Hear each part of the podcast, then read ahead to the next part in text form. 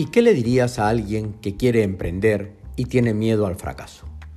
Solo fracasan los valientes. Sí, le diría eso. Solo fracasan los valientes.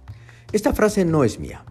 Es de mi amigo Lucas Casas, ciclista de profesión y esquiador por afición del Valle de Arán en los Pirineos catalanes.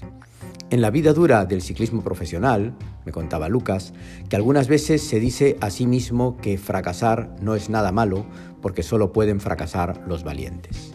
Ignacio, muchas veces, por no decir la mayoría, no he conseguido mis objetivos o sueños, seguramente porque eran muy ambiciosos, pero he avanzado mucho más que si no hubiera soñado llegar tan lejos, me dijo Lucas.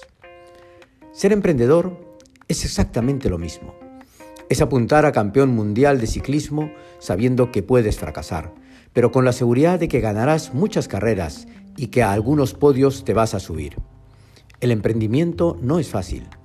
No aparece tu sueldo ingresado a tu cuenta a fin de mes. No. Termina el mes y tienes que pagar todas las cuentas. Y si queda algo, tienes para ti. En el emprendimiento, el último en cobrar eres tú. Pero la ilusión de estar construyendo algo de la nada, de impulsar un proyecto y ganar poquito a poquito es maravillosa. Creer y crear están a una letra de distancia. En el emprendimiento se empieza creyendo para avanzar creando. Pero solo la convicción te da la fuerza para no cansarte.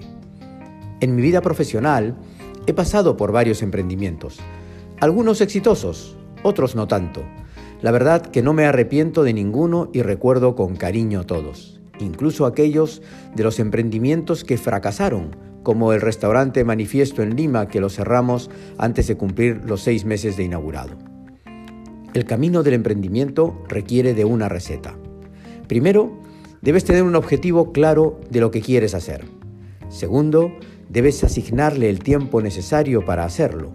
No se hace emprendimiento con el tiempo libre, no hay que ser emprendedor a full time. Tercero, debes definir un indicador que muestre que vas avanzando. Por ejemplo, cumplir plazos, ventas, ingresos, etc. Cuarto, debes tener un mecanismo de control, es decir, alguien que te pregunte si vas avanzando y mire tu indicador. Un compañero o compañera de viaje que te ayude en el control de gestión. Y quinto, debes ser capaz de desenamorarte del proyecto cuando los indicadores muestran que no está funcionando, para poder pivotar a otra idea y cerrar esa, porque no hay peor error que quedarse anclado en el error. Pero por encima de todo esto, no puedes tener temor al fracaso, porque al final del día solo fracasan los valientes.